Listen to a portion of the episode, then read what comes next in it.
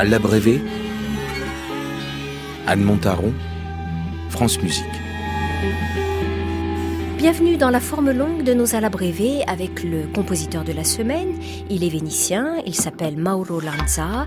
Des retables du XVIe siècle, il a souvent l'occasion d'en contempler dans sa ville natale.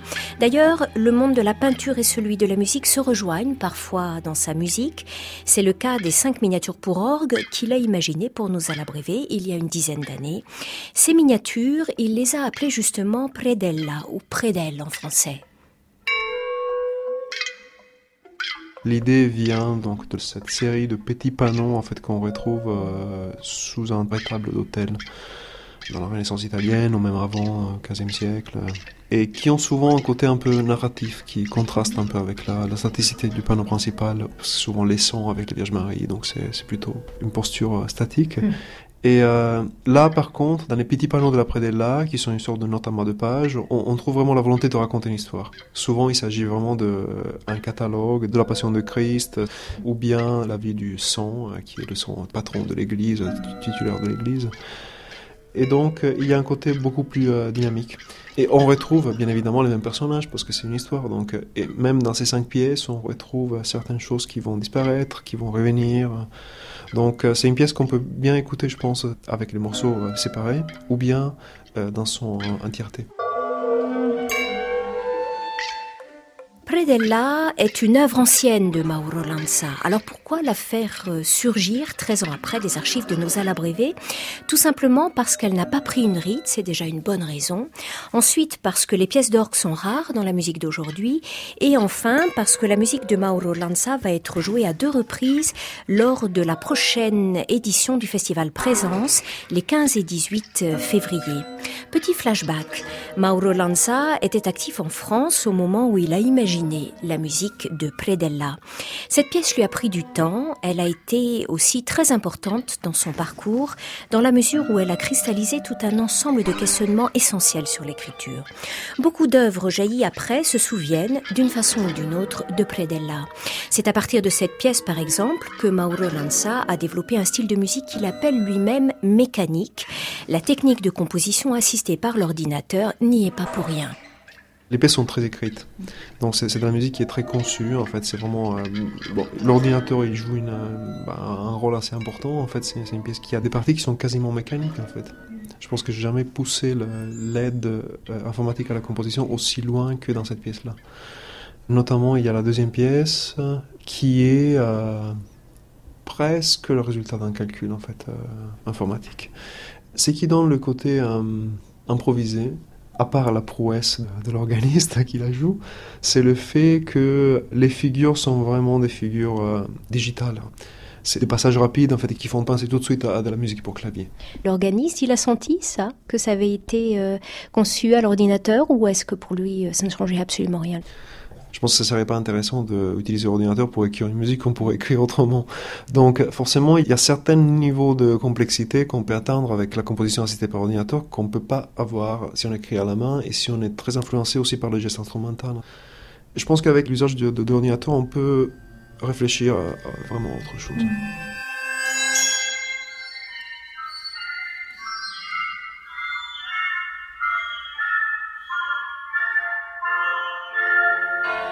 Donner vie à cette musique virtuose et mécanique, il fallait à Mauro Lanza d'abord un instrument au large potentiel sonore.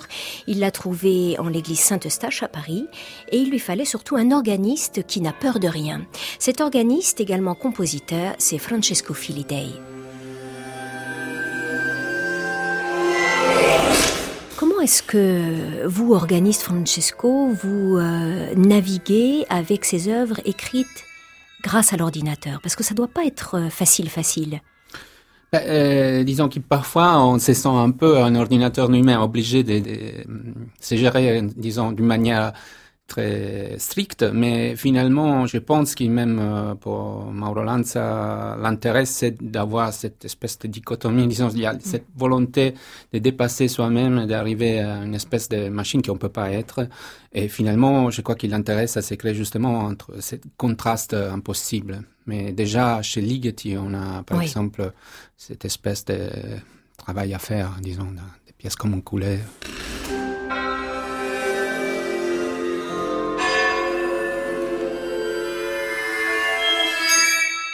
Pour un néophyte ou pour quelqu'un qui ignorerait tout de l'élaboration de cette pièce, elle sonne très très vivante, très animée. On n'imagine pas un seul instant qu'elle a été conçue par l'ordinateur. Non, parce que Mauro, heureusement, c'est un compositeur qui a une personnalité euh, très riche et très forte. Euh, il y a un côté infantine, euh, il y a quelque chose de, fantastique dans, dans, son attitude qui se colle vraiment très bien avec cet outil. L'orgue sonne parfois comme un orgue de barbarie ou un orgue de carrousel. Il y a des mélanges de sonorités qui sont pas seulement le grand orgue symphonique. Oui, euh, en fait, c'est vrai que Mauro, il a un peu aussi sa caractéristique. Euh, il utilise beaucoup, par exemple, les trompettes en chamade, des choses qui sonnent euh, très fort. Et, mais toujours un peu en sorte de jouer parce que lui même dans des autres pièces non, il, il a travaillé beaucoup, beaucoup avec ça et on retrouve des sonorités qui sont très incisives et très mécaniques euh, sûrement pas des fonds qui peuvent on peut rappeler une, une orchestre les cordes ou des choses romantiques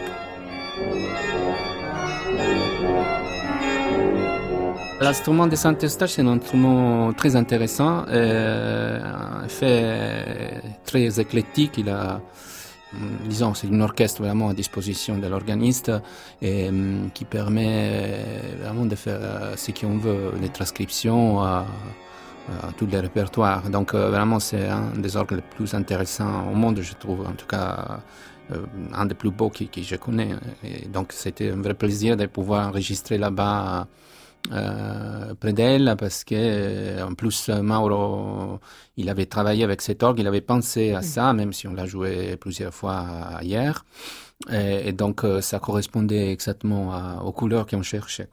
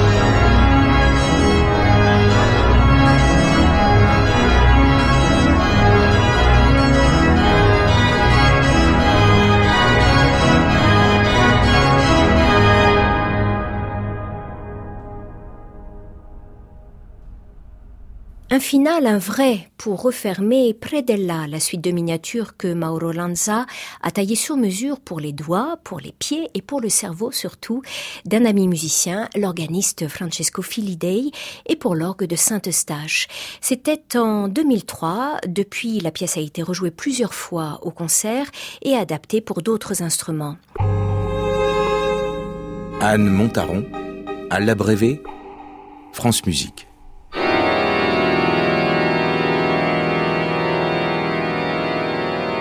Francesco Filidei a beau être très occupé par la composition, il reste fidèle à la musique de Mauro Lanza.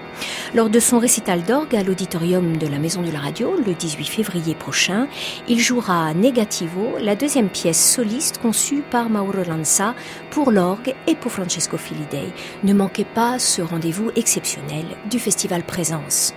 Et à propos, Negativo donne en ce moment pas mal de fil à retordre à Francesco Filidei, qui s'emploie par ailleurs à apprivoiser l'orgue tout neuf de notre belle maison. Negativo pose le même type de défi visiblement qu'autrefois Predella, et comme Francesco Filidei a une très bonne mémoire, il se souvient très bien des séances de travail de l'époque.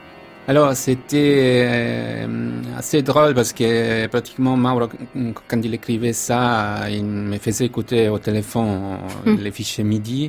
Et moi, vraiment, plus j'écoutais, plus euh, je tombais dans le désespoir pour la vitesse euh, et la précision de, de l'ordinateur. C'est ce qu'il fait qu'à la fin du travail, j'étais plus rapide de l'ordinateur et même quand euh, la pièce a été présentée à un concours, euh, ils ont demandé à Mauro si c'était pas un ordinateur qui jouait finalement.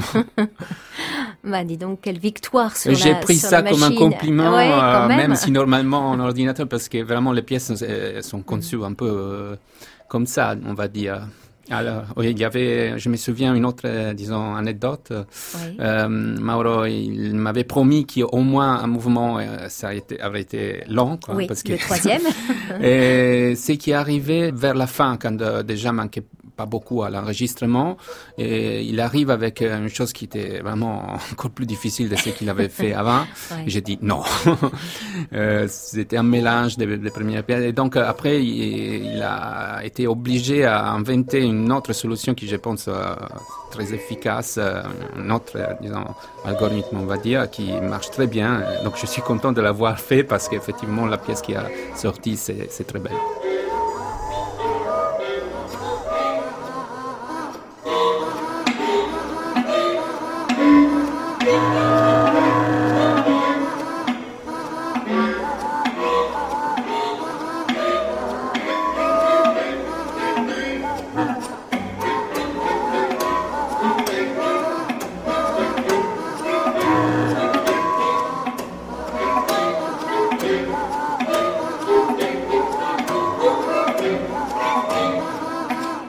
Depuis Predella et Negativo, Mauro Lanza n'a plus composé pour l'orgue.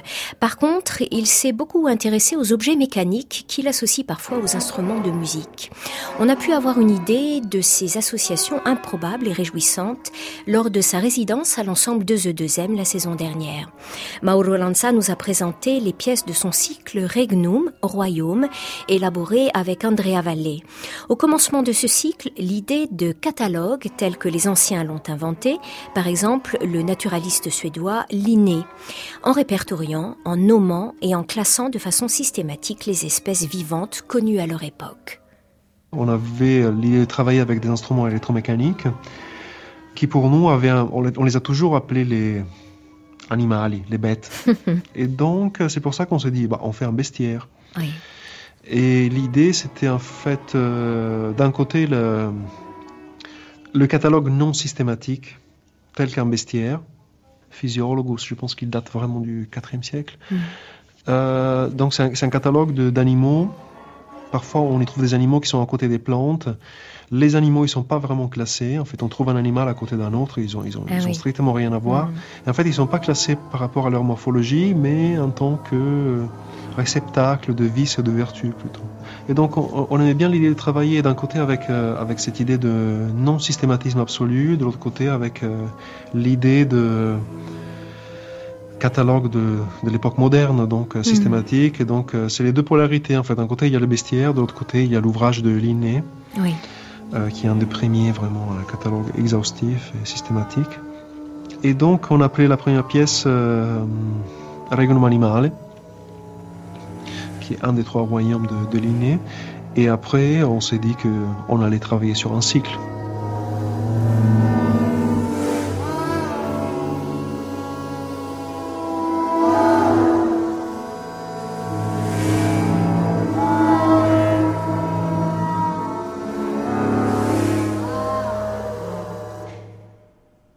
catalogation de Linné qu'on a à peu près suivi en fait dans son système nature. Linné parle des fossiles comme une partie du mm, troisième royaume, donc comme une hmm. partie de Regnum Lapidum. Et nous, on s'est dit qu'en fait, les fossiles, c'est un royaume qui englobe tous les autres d'une manière, parce qu'il y a du végétal, il y a du eh minéral, il, y a du, euh, il y a du animal dans, les fossiles. Donc, on a, nous avons eu l'idée en fait de composer un quatrième royaume qui en fait euh, inclut tous les autres. Euh, donc qui va mettre en scène tous les instruments qui ont été euh, utilisés pour les autres trois et tous les objets électromécaniques qui sont utilisés pour les trois. Euh, et donc il y aura les trois installations électromécaniques parce qu'il y en a une pour chaque royaume, donc pour un total de, je sais pas, une soixantaine d'objets. donc il faut un festival des, des, objets électromécaniques. Exact.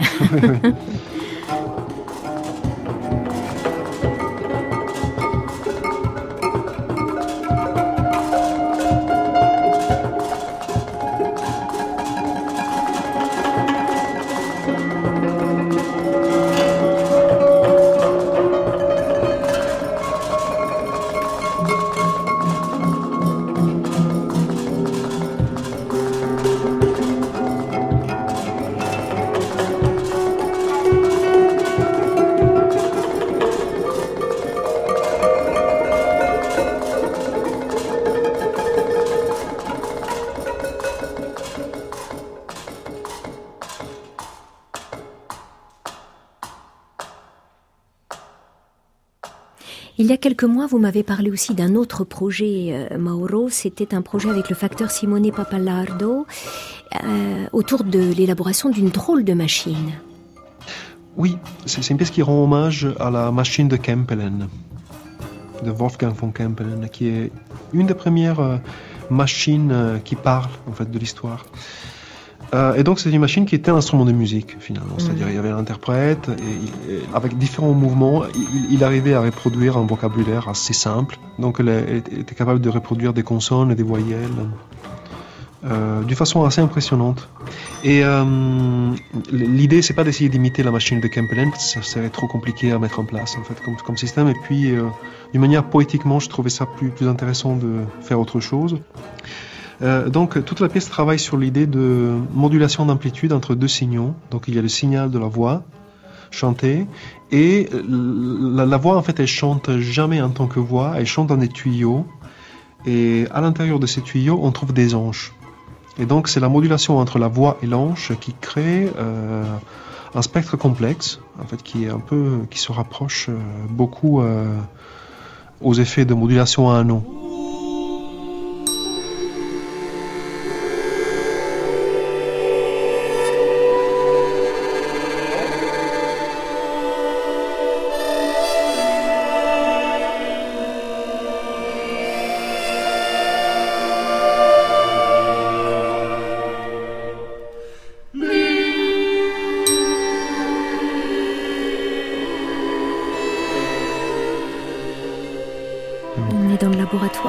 Petit côté Léonard de Vinci en vous, hein, Mauro, quand même. euh, non, pas, pas, pas, chez moi justement. En fait, je fais toujours, euh, je, je, fais toujours travailler les autres. travailler les autres. Oui, oui, oui, pour, pour, pour ça. Parce vous vous associez à des Léonard de Vinci, voilà. Exact, exact. Mm. Je suis un très mauvais bricoleur en fait. Donc, euh, mais, mais, en même temps, j'aime beaucoup le côté bricolage. J'aime beaucoup le côté. Euh, mm.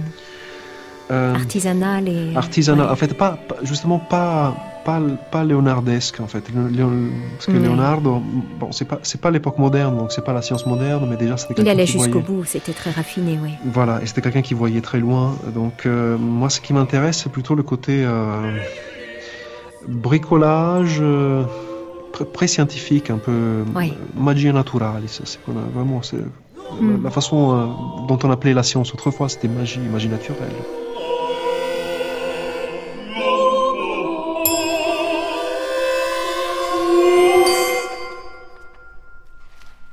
Mauro Lanza nous étonnera toujours par sa fraîcheur et son audace. Fraîcheur et audace qu'on retrouvera dans le nouveau disque des Cris de Paris et la pièce Ludus de Morte Regis. L'ensemble à croche-notes aura aussi la musique de Mauro Lanza à son répertoire le 15 février prochain à Radio France, un autre rendez-vous du festival Présence. Au programme, la création française d'une pièce au titre italien magnifique, mais que je vous livre un peu par l'acheter en français, tout ce qui est stable et solide se volatilise Françoise Cordet a réalisé cette émission portrait avec Bruno Mourlan et Soisic Noël. Il est minuit, vous écoutez France Musique au programme de notre nuit de la musique, encore de la musique.